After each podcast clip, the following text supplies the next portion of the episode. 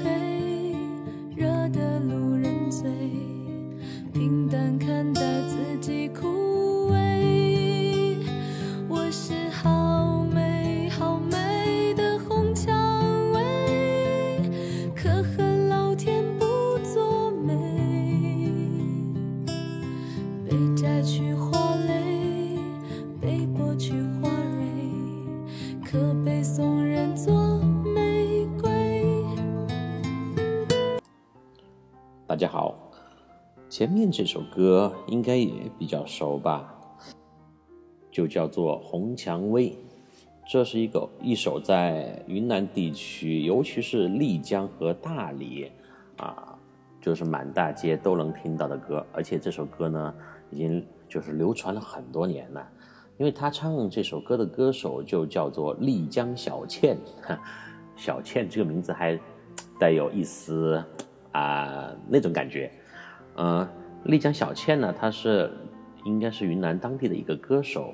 呃，我是在零几年去云南去丽江的时候，呃，因为那个时候云南的丽江的手鼓嘛就特别的多，呃，在各个店铺里面都有卖那种手鼓，然后教你怎么打的。那手鼓节奏感特别好听，而且我觉得那个鼓点的声音呢，嗯，就是比较浑厚，也不会特别的吵人。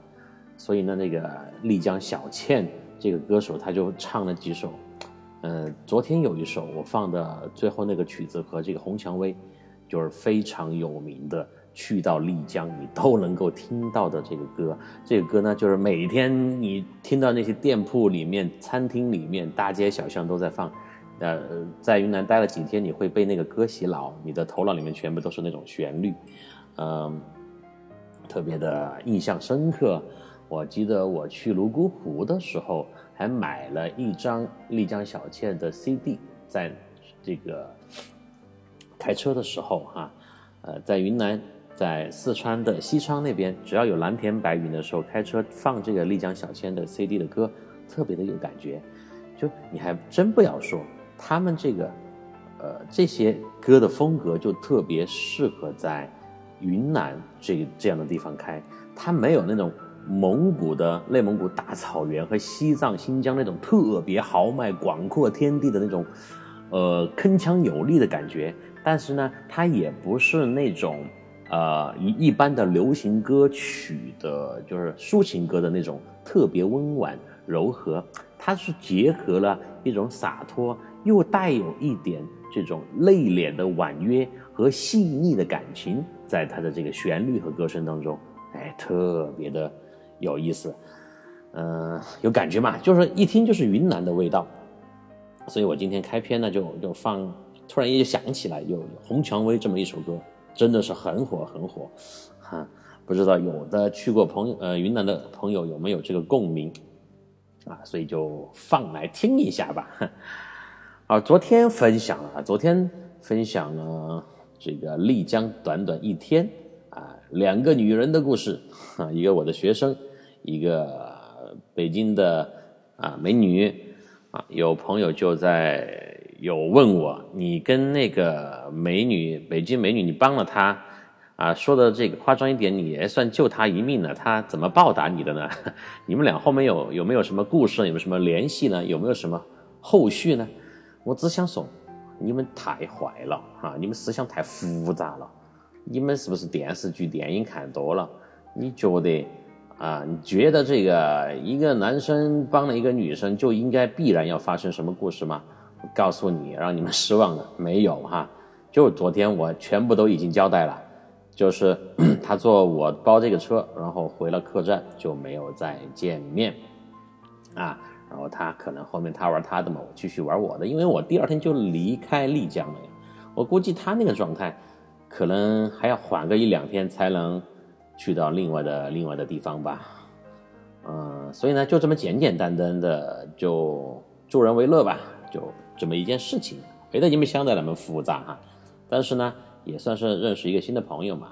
啊，就是有时候也会聊下天，看一下发的朋友圈，问一下问一下情况怎么样。啊，当然他也早就回北京了。然后就是你在旅途上遇到这样的异性同性啊，各种各样的人是非常正常的事情，没得那么复杂，没得那么啊，就是浪漫，也没得那么多故事。啊，我我觉得有的听众就是，呃，浪漫的电视剧看多了，他就要开始给你就是编写剧情了啊，挺有意思的。呃，今天继续往后走吧。嗯，我那天昨天讲到，回到客栈以后，第二天晚上睡了一个好觉啊。回到客栈呢，呃，但是虽然说是睡了一个好觉，但是睡得并不早，因为那个客栈的老板呢，啊，也是挺有意思的，是一个小哥啊，比我小几岁，他是西安的人，在丽江开客栈。说到丽江的客栈呢，可能大家也都知道，它和包括我们四川一些少数民族地区一样，都没有本地人的。开客栈、开酒吧、开餐厅的，几乎清一色的全是外地人，来自全国各地的。而本地人呢，都是在这些酒店、客栈啊、酒吧里面打工啊，是这么一个模式。嗯，尤其像丽江这个地方，前面也提过几次了，特别的慵懒，特别的休闲。就一旦来了以后呢，就不想离开，不想回到你原来那些纷繁复杂的人际关系和紧张忙碌的工作节奏当中去。你就像想在这里啊扎根下来。呃呃，尤其我发现很多之前有做生意的，还有很多公务员呢，跑到丽江。大理来开客栈、开酒吧，啊，有的是一个人吧，有的是一家人，还有很多是跟几个合伙人、朋友一起投资开的。你说他赚不赚钱呢？肯定今年这个情况是不赚钱了，基本上房价都是打了一个对半。呃，但是这些朋友呢，开客栈的朋友特别的乐观啊，可能在云南待久了，也特别的看得开，看透了人生。嗯，就。赚不赚赚钱不重要，只要我每天能够享受这个蓝天白云，能够享受啊这些，就是慵懒的、轻松的生活啊，就 OK 了呀。嗯，而且你还可以就是每天遇到全国各地来的不同的人，听他们的故事，想起来也是挺不错的一种人生选择吧。嗯，但是呢，我我觉得作为年轻人，就三十岁，呃呃，四十岁以下的人，你你会怎么讲啊？如果是我的话，你让我去那个地方，有人给我出钱，我去开个客栈，我可能我可能会愿意，没得问题。你给我出钱对吧？但是我不愿意一直待到这儿，就是你待个一两个月还可以，你就一两年，你就一直每天都待在这儿，没得啥子事做。说实话，你这个人真的要废掉，太懒散，太休闲了。除了这个晒晒太阳、喝喝茶、吃吃饭、喝喝酒、聊聊天，你就没有什么事情可干的。呃，时间一长那肯定你这个体重就是直接的飙升啊，对吧？然后你的这个精气神也没有了。所以我们有一句话叫做，呃。少不入川，是吧？我觉得还应该加一句叫“少不入滇”，这个滇可能就是指云南吧。呃，尤其是在丽江、丽江、大理这样的地方，啊，我我住的那个客栈的老板嘛，因为比我脚小啊，比我小，我就叫他小老板。这个小老板呢，就挺着一个比我还大的啤酒肚，每天晚上他都要跟他那些哥们儿啊，那些就是就是旁边的嘛，有可能是朋友，可能旁边客栈的一些人聚到他那个口酒客栈的前台，就一张很大的桌子，切一些卤菜、花生米，拌一些凉菜，啊，然后就喝酒喝啤酒，喝的是那个云南大理的啤酒。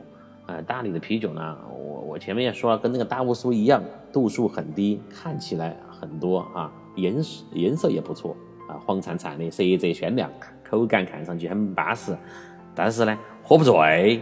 就他每天，而且我觉得他们那边拿酒肯定又很便宜哈，或者是很多酒是不要钱。他那个房间里面、库房里面就堆了一墙壁的酒，很多酒。每天晚上我就问他你是每天喝吗？我问他，他说是啊，常规操作呀。我说操作多久？呃，多少？他操作至少一件到两件呢。我操，一件到两件。我说几个人喝呀？就两三个人呢。然后他说每天都这么喝。我的妈呀！就每天晚上，就夜幕降临，客人回来睡觉以后，他们就开喝啊，就喝，嗯，一直喝到深夜的一点钟到两点钟，每天都是这样的，在过这个日子。呃，酒量很好啊，然后他又跟我分享了一下，呃，他他来了那丽江开客栈三年了嘛，因为我们一边聊天一边喝酒，呃，因为第二天要离开了，我呢也表示感谢，对他头天晚上我一点过才到哦这个客栈，因为不是那个成都返航了嘛，又飞过来，呃，表示那天晚上我迟到了，他那么久晚还等我。入住办手续，我表示感谢，啊，有可能是我想多了，因为那个时候人家还正在喝呢，也没有跟着想着睡，根本就没有睡觉，所以说不是在等你哈，是人家还没睡，呃，就就反正各种聊天嘛，啊，反正聊聊人生，聊聊，因为我们年纪也差不多，聊聊我们这个年纪的一些苦恼，然后。呃，还有一个哥哥，大哥是东北的，应该是他的这个合伙人嘛。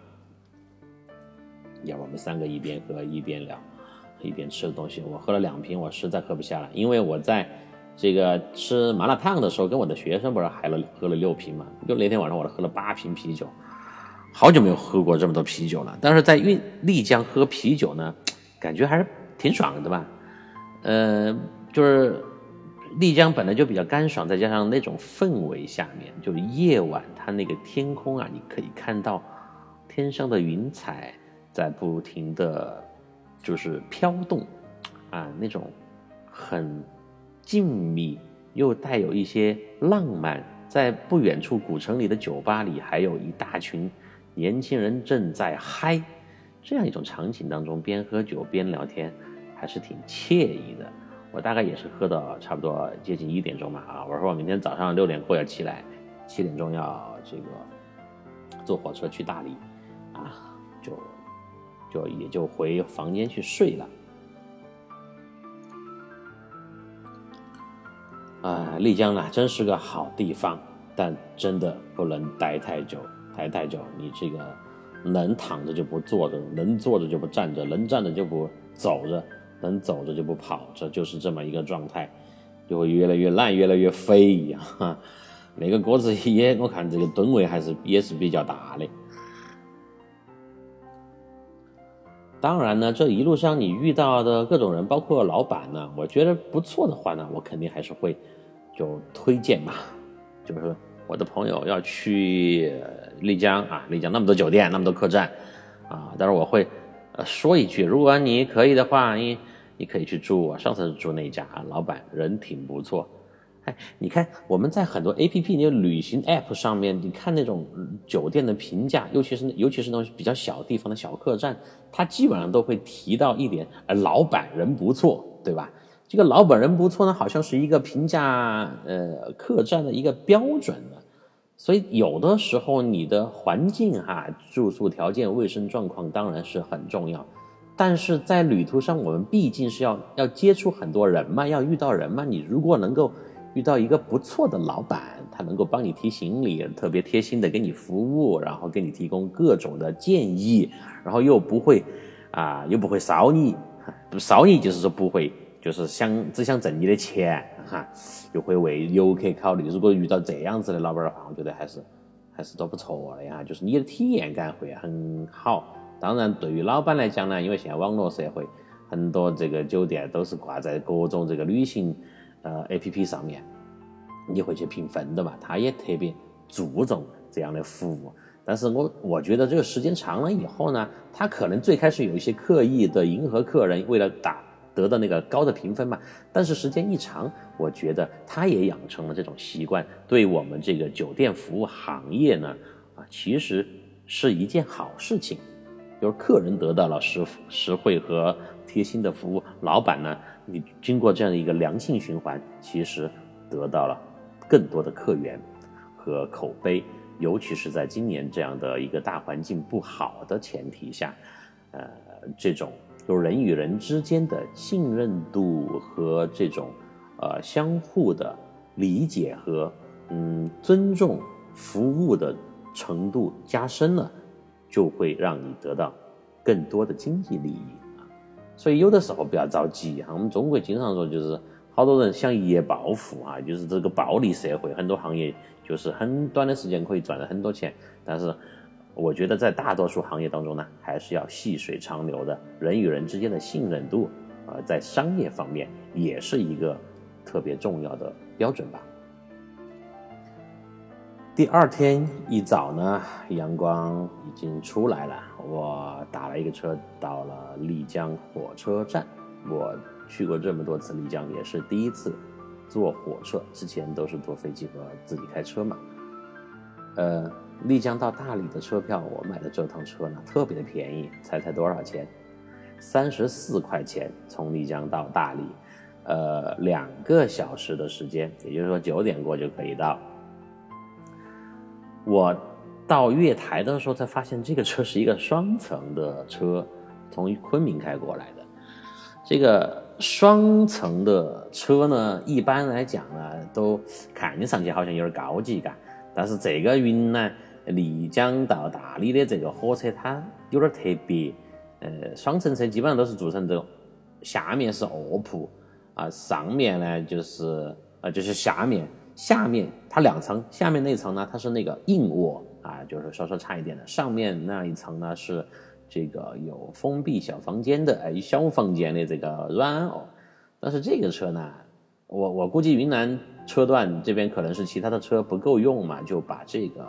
呃，上下双层的卧铺车改成了硬座车，呃，下面的硬卧呢，就是你可以坐的硬座票，上面的我估计都没有开吧，上面的软卧，因为一个硬座大家都知道有上铺、中铺和下铺，但这个车只有上铺和下铺啊，它一个下铺可以坐四个人，也就是说，它一个小隔间里面可以坐八个人。呃，就是从游客的数量、乘客的数量来讲，完全已经够了。嗯，这个车坐起来呢，还是挺舒服的。坐火车呢，我也是特别有经验。从从十从几岁吧开始，到十几岁出去读大学，然后在各种旅行，也是坐了这么叫二十二十三十年的火车了。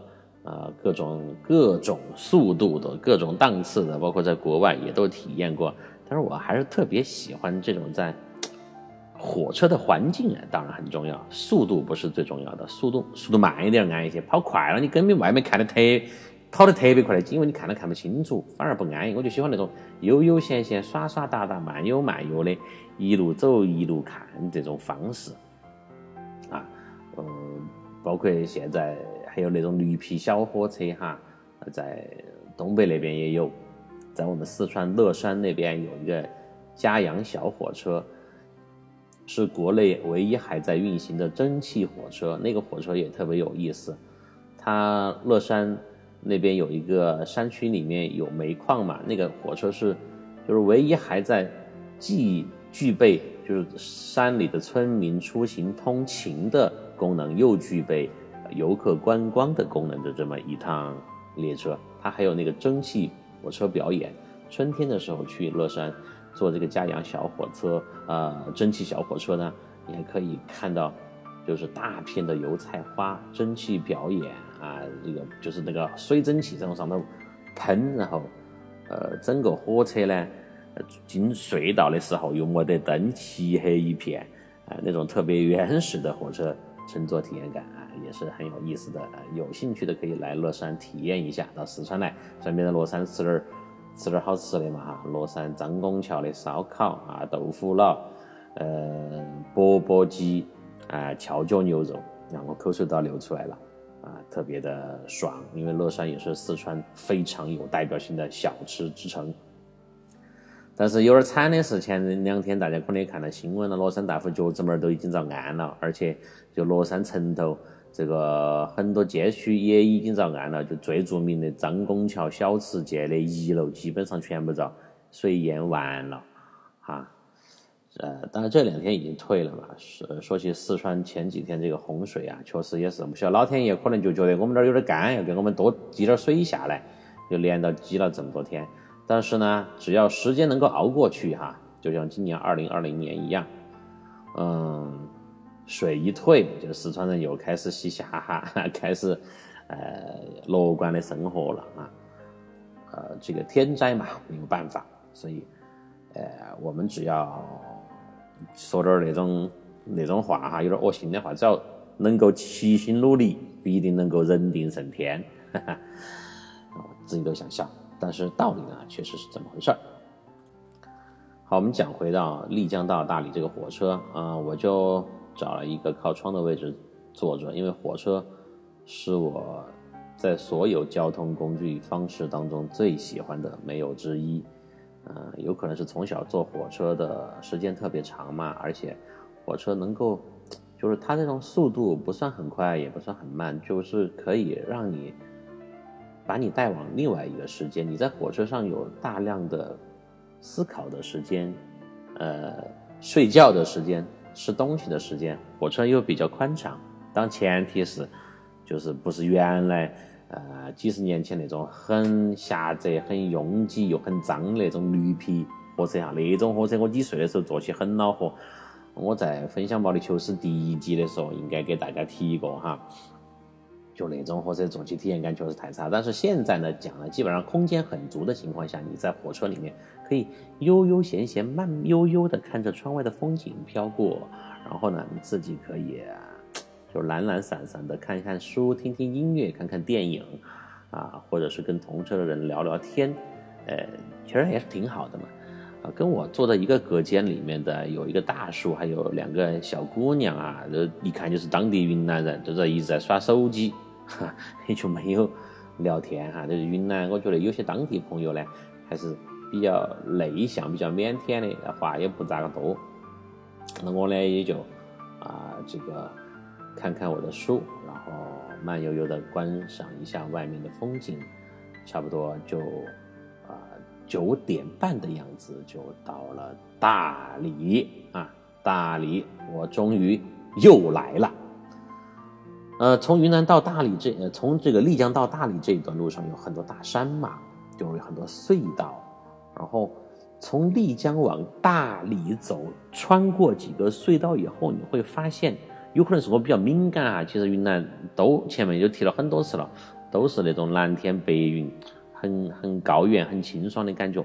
但是从丽江到大理，我出了隧道以后，我就发现，我就感觉大理的那种味道又回来了，它是跟丽江不一样的味道，它更加的宽阔，更加的清爽，更加的就是适合人。在一种比较平衡的状态当中去享受旅途的感觉，啊，呃，下了火车出来呢，呃，我就突然，我本来是没有什么就具体的计划和安排的，啊，我就我到了大理，反正就在，反正就在，因为对对大理已经很熟了嘛，尤其洱海旁边都非常熟了，从东到西，从南到北。那些景点、那些地方来过很多次呢，呃，我是没有想到我怎么样，是坐公交车啊，是走路，是拼车还是包车去游玩洱海？我只晓得我要往洱海走，你看我这个人就这么 这么奇怪。当我从这个出站口出来，不到一分钟之内，我决定了，不行，我要租个车，我要租车，还是想开车自驾，就是游览洱海嘛。呃，就那么一瞬间就决定了，就这么随意哈，呀，就就就就又回到四国的有一些思路上面去了。在旅途当中嘛，就你不要有太多刻意的安排和提前的计划啊。呃，当然女生呢又不一样，比如前面提的那个北京的女生，她肯定是做了很多的这个规划和安排的。男生又像我这种有，就是呃，如果是一个人的话，就没得任何的这种特别大的负担的情况下，我就喜欢随意，我就决定要租车。刚好我出了这个车站，我就看到旁边有一家店写了两个大字“租车”，我就进去了。呃，云南的租车呢，呃，特别发达，尤其是在大理地区。为什么呢？因为洱海特别适合驾车环湖游，它环湖一圈是一百三十公里左右。因为它洱海的，就是各个方向一分布有不同的古镇呀、自然景观呀、湿地呀，啊，包括苍山那边，就很多的不同类型的可看的地方都在洱海。你在你如果是租车的话呢，是一个相对来讲特别爽，也是特别轻松，又能够自由控制节奏的方式。当然，除了租自这个啊。汽车之外呢，它有很多电瓶车啊，我后面会慢慢的讲。我先介绍一下这个洱海，啊，我们就不叫大理租车了，主要是洱海租车哈。洱海租车呢，最火爆的车子是什么车？敞篷车。为什么呢？因为你来云南，你就是要享受这里的啊阳光，享受这里的天空啊，享受这里的风。有一句口号是很著名的，叫做。上观风，下观月，苍山花，洱海月。这四句把最后一个字连起来，就是风花雪月。哈，风花雪月，同时也是一个当地很著名的啤酒的牌子啊，去过的都应该喝过，在云南和啊，在丽江和大理都有。然后上关呢？是指的一个镇，上关镇是洱海的北边最上面的镇，下关就是指的是大理市这个市城啊，这个这个城市城区叫下关，所以上上关和下关分别分布在北边和啊南边，然后呃呃苍山就不用多说了嘛哈，就是那一大块一大片壮丽的山分布在洱海的西岸啊。嗯，什么叫做洱海月呢？是因为那个月光倒影在洱海平静的湖面上，特别的静谧和美丽。所以这样的画面，风花雪月，它实际上是一个综合的洱海地区的景象描绘。那听我这么一描述呢，洱海这边肯定就算是一个又浪漫、气候又好，特别适合。情侣出行的一个目的地，还有家庭出行带孩子来也不错。那敞篷车它的这个，尤其这几年还比较发达了。我觉得我前面几次去就没有见到那么多的这个敞篷车。那这些年可能是随着人民生活的水平提高和对物质文化需求的日益强烈，那各种就是敞篷车就出现了。比较多的牌子有大众的甲壳虫，啊，有这个福特的野马，啊，还有保时捷的，呃，九系和七系。呃，我其实觉得哈，我有一个疑问：这些敞篷车，它真的就是就是货真价实的原装的那些豪车吗？其实我有一个疑问啊，有的观众听众朋友可以帮我解答。它可能是不是改装的？它只是贴牌的。比如说，嗯，我们比如说国家某品牌特别喜欢仿造这个国外的一些名车嘛？那有没有可能是一些汽车改造呃汽车改造厂改装厂哈？他把这个有一些车型就全部把它脑壳削了啊，弄成敞篷车，哎，然后呢就特别贴些啥子保时捷、法拉利啊这个一些标志啊，啊最多的还是我观察了一下，最多的是甲壳虫的，就他把这些车呀。它其实就是一个国产车，或者是说所有的它就是一个组装车，它只是把标志做得很逼真啊，把内饰啊，把仪表盘做得很逼真，它显得逼格很高。而且你看哈，就好多年轻人，他们就是坐这个敞篷车是主要是为了兜风吗？是为了兜风。还有一个特别重要的功能就是拍照呀。你在洱海这么美丽的地方，你开着一辆颜色颜色非常鲜艳的敞篷车，啊，能够兜风拍照。那发朋友圈那是不是特别牛逼啊？特别的有感觉嘛？啊，呃，这是我的一个疑问啊啊。第二一个疑问，我发现这些车的车牌号哈，他们都云南本地的特别少，很多都是什么呃辽辽宁的，呃东北的、山东的，还有江西的，就是西南地区的特别少。那就说明这些车它是在那些省份。外地比较远的地方上的牌，然后再开过来的，啊，这是我的第二个疑问，可能是那边有人专门在做啊这样的生意，或者是专门针对云南大理地区啊这种浪漫的需求来定制的这么一套汽车租赁服务吧。第三，我想说的是，呃，他们的这个车呀，就是这些车呀，很贵，租金很贵。基本上一天就光是租车哈，他当然还要给押金，押金那些车的押金都是一千，啊一千块钱，然后租金是在五百块钱到九百块钱之间，就一天你开一天啊，你反正拿给你，你开一公里也是那么多钱，你开一百公里、一千公里也是那么多钱，反正由自己加嘛，啊，就是这个敞篷车的这个势头这几年我发现了越来越的强烈啊，在在丽在丽江和大理嘛，在大理。嗯，当然就很贵呀。那我肯定就不可能租这种车噻。我一个人，我疯了，我去租那个车来开啊！而且，呃，这个甲壳虫最多的甲壳虫，它的颜色非常鲜艳。它最主要的颜色最多的，我观察了一下，因为它停了一些车在那个那边嘛，是粉色、呃嫩绿色这种，还有那种。很亮的黄色、粉色最多啊！你看，女小女生肯定开个粉色的甲壳虫去兜风，穿得很漂亮，风一吹起，身上的裙摆一飞，哎，这个还整点围巾、丝巾，随风飘动啊！化一个很漂亮的妆，那简直就是完全是明星的感觉了嘛，拍电影的感觉了。嗯，我是肯定不可能去租那种车噻，我我我一个胖娃儿，瓜兮兮的。我就问老板，我说你最便宜的是什么车？他说，呃，你几个人嘛？我说我一个人。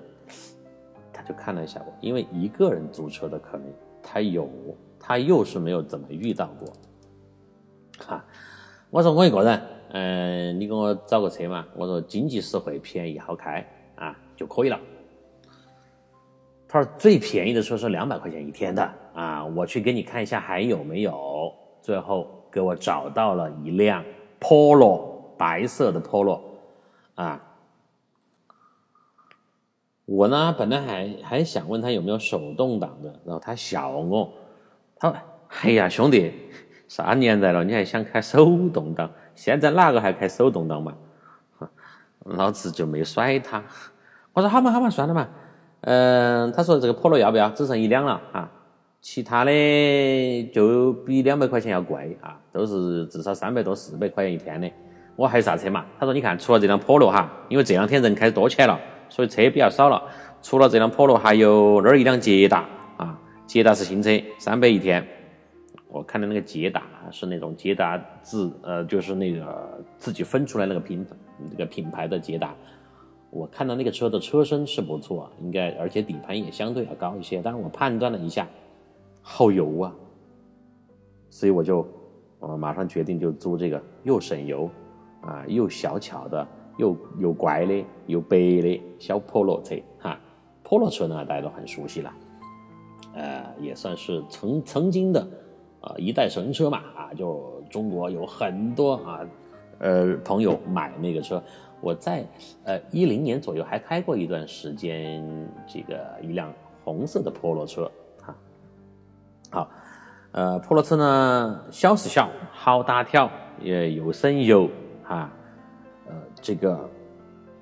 而且上手也不错，方向盘很轻，因为我自己平时在成都开车，那个方向盘很重哈，啊，有时候我就觉得很费力，呃，我就交了钱嘛，登记了驾照，什么交押金、办记、办手续，那个押金是五百块钱，呃，然后我就先预租了三天的费用，就六百，然后一千一转给那个租车的那个老板。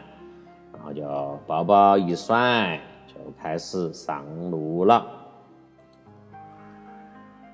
开上了车呢，那这种感觉又不一样，又有更广阔的空间和天地让我去遨游了。嗯，第一站先去哪儿呢？当然，因为我当时在大理城里面火车站，呃，第一站肯定是先往洱海的方向开。然后具体要去洱海旁边哪些景点呢？我当时啊也没有什么概念。当时的时间是十点过，离吃午饭也比较早。我想的是先往那边开嘛，啊，开到再说。当然，这个下关就是大理县城，呃，大理市区呢，它是在洱海的左下角，也就是西南方向，所以我肯定大方向是先朝着呃西岸开。而西岸恰好又是洱海景点最集中的地方。你看哈，大理古城，这个苍山风景区，喜洲古镇，嗯，然后蝴蝶泉，呃，然后还有这个，呃，海蛇公园，这些比较经典的好玩的地方都集中在西岸。所以呢，我就先往西岸开，到底。等会儿在哪儿停呢？就根据我的心情，还有啊肚子饥饿的程度，还有就是时间来看。好，开着车就上了路。今天就到这吧，然后下一次我就开始分享我的洱海自驾之旅，在旅途上又遇到了哪些特别好玩的事情，特别美丽的风光，还有。第一天晚上，我在洱海经历的恐怖事件，都将会在后面几期节目当中给大家娓娓道来。然后再放一首丽江小倩翻唱的歌吧。啊，这几天，呃，我觉得丽江小倩的声音将陪伴我们度过几期节目，啊，让这个云南的纯粹的云南声音，在我的故事当中穿梭几天吧。一九九五年，我们在机场的车站，你借我，而我不想归还。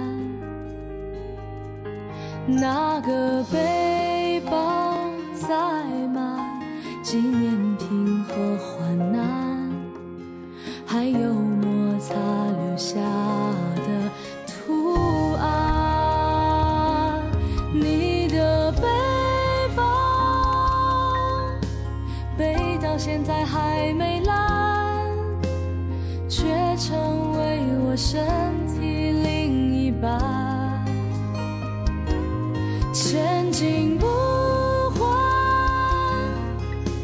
他已熟悉我上的指环。